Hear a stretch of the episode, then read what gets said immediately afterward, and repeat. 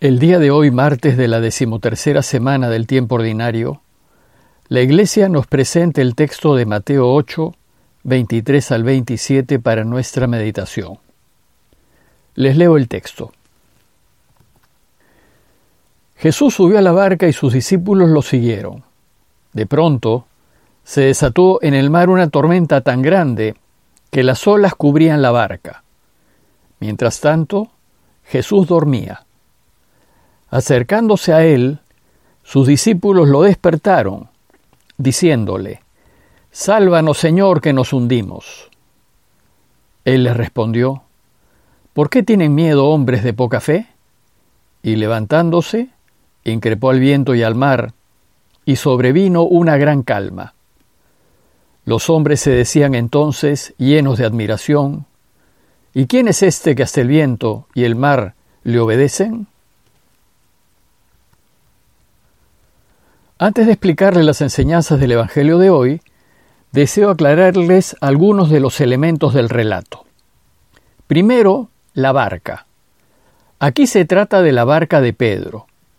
Las barcas de pescadores de la época eran pequeñas, de unos 10 metros de largo aproximadamente. Lo importante en el relato es que la barca siempre ha sido imagen de la iglesia. Y en el relato, la barca lleva a Jesús y a sus discípulos, es decir, a toda su iglesia. Segundo, Jesús sube a la barca. Como veremos mañana, él y los suyos suben a la barca para dirigirse a la otra orilla, es decir, a pueblos paganos, a tierras de extranjeros. Esta travesía representa la tarea de la Iglesia, la barca de Pedro sale en misión hacia pueblos extranjeros. Y siempre que la iglesia va a otros pueblos a anunciar la buena noticia, va acompañada de Jesús. Tercero, la tormenta. El lago y su entorno tienen un clima caluroso en verano y templado en invierno. Sin embargo, no son inusuales las tormentas en el lago de Galilea, pues éste se encuentra en una depresión geográfica, a unos 210 metros por debajo del nivel del mar.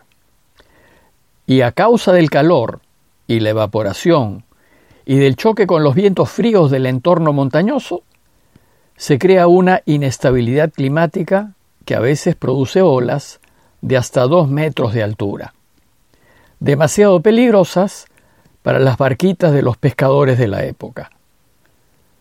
Aquí en el relato, la tormenta representa también los diversos problemas y peligros que debe enfrentar la Iglesia en el desarrollo de su misión.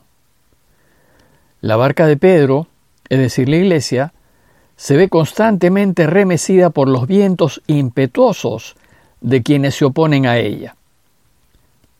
Además, en la época de Jesús se creía que el viento y las tempestades eran dominados por seres espirituales desfavorables a los hombres. A la luz de lo dicho, veremos que el relato de hoy nos trae algunas enseñanzas. La primera de ellas es la postura de la Iglesia ante la misión entre paganos. Los judíos siempre fueron muy nacionalistas y siempre se resistieron al contacto con pueblos extranjeros. La resistencia ante lo extranjero era mayor en tiempos de Jesús, pues hacía cerca de 90 años que los judíos estaban sometidos a los romanos. Y la cultura extranjera los había invadido por todos lados. En Israel había ciudades como la ciudad de Tiberíades, por ejemplo, o las diez ciudades griegas de la Decápolis, en donde la lengua de la mayoría era el griego. La ley judía tenía normas muy claras con respecto a los extranjeros. Por ejemplo, aquel que entraba en casa de un extranjero quedaba impuro, contaminado. Y resulta que en el relato Jesús quiere ir a tierra de paganos, y parece que sus discípulos no estaban muy convencidos de ello. Lo cierto es que el deseo de Jesús era ir al mundo entero, y a ellos no les quedó otra que seguirlo. Por eso el relato de hoy empieza diciéndonos que Jesús subió a la barca y sus discípulos lo siguieron. Las tormentas en el relato de hoy reflejan también las tensiones internas que hubo en la primera iglesia con respecto al anuncio de la buena noticia a pueblos extranjeros. Para bien nuestro, felizmente triunfó la facción de la iglesia que sí estuvo de acuerdo con trabajar con extranjeros. En el presente relato las tormentas reflejan, principalmente, toda la oposición que sufre la Iglesia cuando empieza a anunciar al mundo a Jesús y su camino. Dice el texto, de pronto se desató en el mar una tormenta tan grande que las olas cubrían la barca, así como la oscuridad, que representa al mundo y sus valores, se oponen a la luz, y así como la mentira, que se opone a la verdad, el mundo va a querer apagar la luz que trae la Iglesia. Por eso, en su misión, la Iglesia siempre se encontrará con grandes dificultades. Resulta que el texto nos dice que mientras se desarrollaba la tormenta, Jesús dormía. Se trata claramente de una enseñanza, pues es imposible que alguien pueda dormir en una barquita tan pequeña zarandeada por olas de dos metros de altura. Y entonces, ¿qué nos quiere enseñar el texto? Nos quiere enseñar que a menudo, cuando actuamos rectamente y nos ponemos del lado de lo correcto, en lugar de componerse las cosas parece que éstas empeoran, y en lugar de estar mejor por actuar bien, parece que nos encontramos peor. Parece que Dios, en lugar de ayudarnos a salir de las dificultades en las que nos hemos metido por su causa, no se le siente, no parece estar a nuestro lado y más bien parece que está durmiendo. Lo mismo siente la iglesia en medio del lago y siente que sufre una serie de persecuciones, incautaciones, obstáculos y descréditos. Y a Dios no se le siente. Parece que no hace nada por impedirnos estas dificultades. ¿Y entonces qué hace la iglesia? Acercándose a Él, sus discípulos lo despertaron, diciéndole, Sálvanos, Señor, que nos hundimos. Nos hundimos es el grito de desesperación que sentimos cuando haciendo el bien parece que todo va mal. Y le gritamos, Sálvanos, Señor, que nos hundimos. ¿Y qué hace Jesús una vez despierto? Le responde, ¿y por qué tienen miedo hombres de poca fe? La segunda enseñanza del relato de hoy es la fe. Cuando nos asustamos ante las tormentas que se alzan en torno nuestro por hacer lo correcto, Jesús nos dice, ¿y por qué tienen miedo? ¿Por qué no confían en Dios? ¿Por qué tienen tan poca fe? No recordamos que ya nos ha dicho que si nos ponemos de su lado, Él se pondrá de nuestro lado y que si apostamos por Él, Él nunca dejará que nos hundamos. ¿Por qué no creemos que así será? Entonces, para demostrar que así es, levantándose, increpó al viento y al mar, y sobrevino una gran calma. La gran calma que viene después de la tormenta nos muestra que Dios nunca se ha ido de nuestro lado, y que Él nunca va a permitir que nos hundamos. Y que si seguimos fieles a Él en medio de la tormenta, confiando en que nos quiere y que nunca nos dejará, nuestras vidas se llenarán de una gran calma.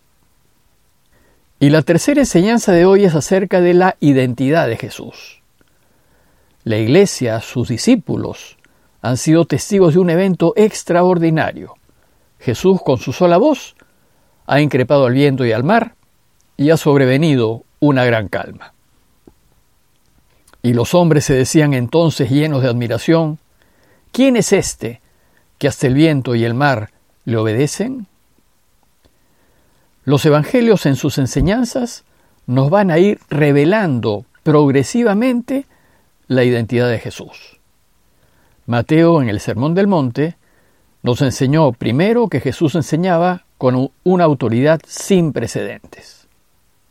Luego nos reveló su autoridad sobre la enfermedad, diciéndonos que curaba a la gente primero por contacto al leproso y a la suegra de Pedro, y luego a distancia, curando al siervo del centurión. Y ahora nos revela que también tiene autoridad sobre las fuerzas de la naturaleza. Poco a poco, Mateo nos irá revelando quién es Jesús a quien nosotros seguimos. A estas alturas del Evangelio la, gente se empieza a preguntar, ¿y quién es este? Al finalizar el Evangelio de Mateo, aprenderemos que este es el Mesías esperado, el creador de la vida y el vencedor de la muerte, y que si queremos vivir, tenemos que seguirlo. Como conclusión, los invito a considerar lo siguiente. Primero, preguntarnos, ¿y nosotros qué tanta fe tenemos? ¿Estamos convencidos que Dios nos acompaña en nuestro diario caminar? ¿Estamos absolutamente seguros de que si nos ponemos de su lado, Él se despertará y calmará las tempestades que se levantan en torno nuestro? Y segundo, preguntarnos, como se preguntaron los suyos, ¿quién es este que hace el viento y el mar le obedecen? ¿Quién es Jesús para mí? Se trata de una pregunta recurrente, que los evangelistas nos la irán haciendo hasta que nuestra confianza en Él sea total, y así podamos jugarnos la vida por Él. Parroquia de Fátima, Miraflores, Lima.